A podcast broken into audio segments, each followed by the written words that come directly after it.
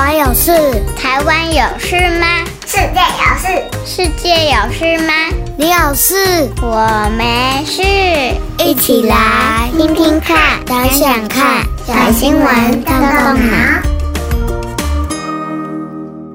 惊奇大发现，挖到化石了！小朋友，你知道在台湾这座小小的岛屿上，竟然发现了化石诶？不知道这次发现的化石究竟是什么物种的呢？那么，就让我们一起来收听本周的小新闻，动动脑，看看到底发生了什么事。二零二二年的十月，在屏东恒春头沟挖掘到目前为止在台湾发现过最大、最完整的鲸鱼化石。而这组化石，根据专家的判断，距今大约有八万五千年。化石的全长超过了十五公尺，而这只鲸鱼的化石完整度高达了百分之七十以上，真的是非常的难得。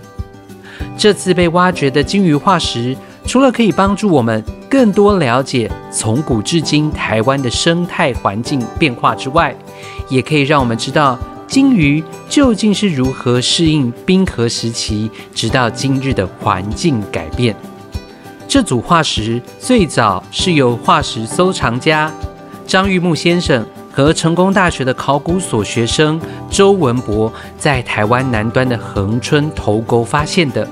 起初，他们最先是发现了一节粗如手臂、长十多公分的骨骼化石。台中的科博馆在接获消息后，由科博馆地质学组的博士杨子睿组成了二十多人的团队参与这一次的任务。而这个团队包含了台中科博馆团队员工、海外的学者以及国内的各大学、高中的学生一同参与合作。团队也分享了，在一开始勘察的时候啊，发现地上有四根肋骨。慢慢挖掘后，竟然发现哇，下面全部都是，而一次又一次的挖掘根本就挖不完，也让原本只设定有几天的地质考察，最后竟然成为长达了五个月的化石发掘任务。崔斯坦叔叔说到这里，小朋友的脑袋瓜是不是充满了想象和画面呢？你一定也会很好奇。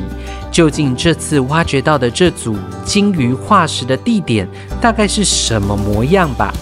就让崔斯坦叔叔简单的带大家在空中加入这次的挖掘之旅。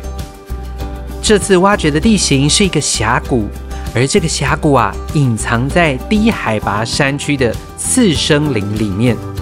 说到了次生林，小朋友可能会想说，这到底是什么啊？所谓的次生林。它又叫做天然次生林、再生林、再生森林，或者是二次林。次生林是指原始稳定的森林植被遭到了山火、虫灾，又或者人为破坏或砍伐之后，经过了很多年，再度自然复育而成的新的森林植被和生态系统。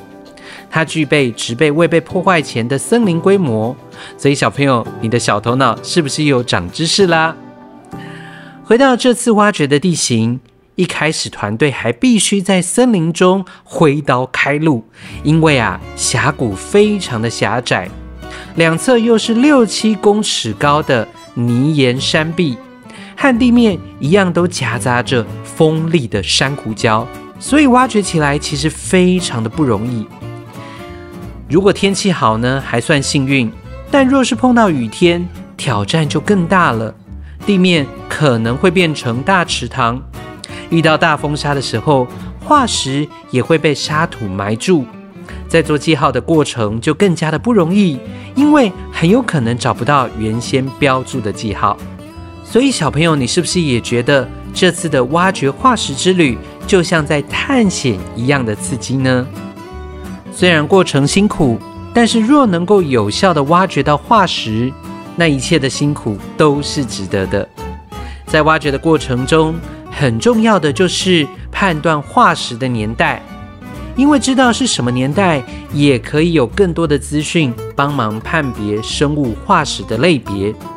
科博馆杨子睿博士也是这次负责的组长，他分享了这次挖掘过程中，团队使用分辨化石的方式是用化石帮化石定年。杨博士说：“首先，我们可以先利用这层地层找到的浮游生物超微化石作为基础，去判断这个地层到底是属于几年到几年之间。接着，如果判断过程发现到其他的化石，再来判断它出现的年代又是在什么期间。用这种方式去交叉的比对，这是地层定年最简单的方法。”我们也叫它相对定年。哇，原来我们肉眼看不到的超微小浮游生物，跟巨大的鲸鱼骨骼一样，都有机会变成化石哦。只要将附近类似地层的泥土采集之后，带回实验室，透过显微镜将这些有孔虫、放射虫之类的化石挑出来比对物种。这个过程啊，我们叫做挑虫。杨博士说啊。这只鲸鱼经过比对之后，判断出来就是八万五千年左右出现过的物种。根据鲸鱼的下颚骨化石，推估它真实的体型和生存年代。从肩胛骨则可以推论它是谁。它可能是一只小的蓝鲸，或者是青少年时期的大赤鲸。但这些还是要等到清洁修复完成之后，才能够得知。更准确的物种讯息。挖掘化石之旅，挑战最大的不是只有把化石完整的挖出来。小朋友，你知道吗？挖出来之后，还得把这些沉重却脆弱的化石往上运出河沟。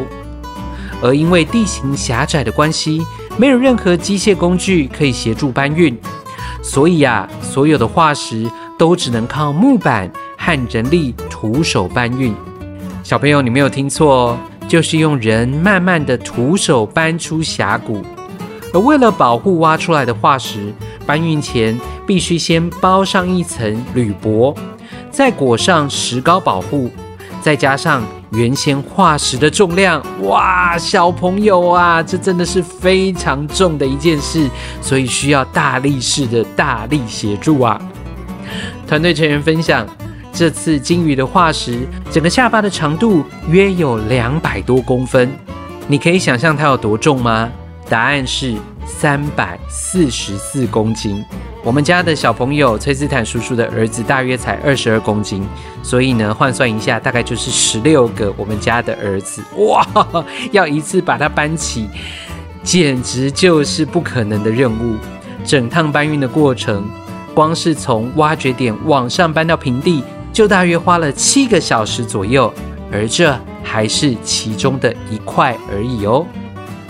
虽然辛苦，但这是值得的，因为这次发掘的这个化石是台湾到目前为止在本地第一次挖掘出保存最完整的鲸鱼化石哦。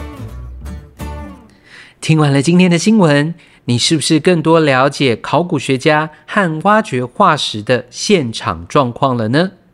接下来，崔斯坦叔叔有三个动动脑小问题，邀请小朋友们一起来动动脑，想想看。第一个问题，听完了今天的新闻，你有没有一个小小的疑问啊？鲸鱼不是在海里游泳的吗？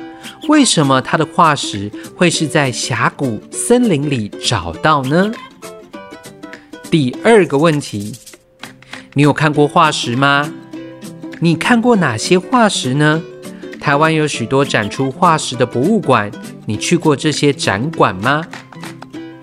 最后一个问题，如果有机会，你最希望能够看到什么类型的化石呢？OK，今天我们谈论的新闻就到这里。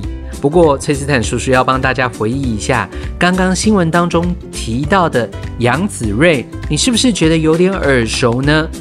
没错，这其实是崔斯坦叔叔分享过的恐龙化石英良贝贝里面提过的专家哦。所以，小朋友，你如果还没有听过阴凉贝贝这一集的话，欢迎可以去听一下前面的集数哦。最后，崔斯坦叔叔也鼓励大家周末哦，甚至是我知道很多的小朋友已经放寒假了，可以到有展出化石的博物馆去走走，像是台北的国立台湾博物馆、土银展示馆，或者是台中的科博馆、台南的左镇化石园区等等，都可以近距离看到化石，并了解它们背后的故事。那么，我们今天的小新闻动动脑就到这里喽。下周我们再一起来看看世界正在发生什么事。别忘记，请爸爸妈妈一起按一个五星赞，鼓励一下我们的小小动脑团队。也欢迎大家到我们的脸书社团“小新闻动动脑超级基地”和我们一起互动分享。拜拜，我们下周再见。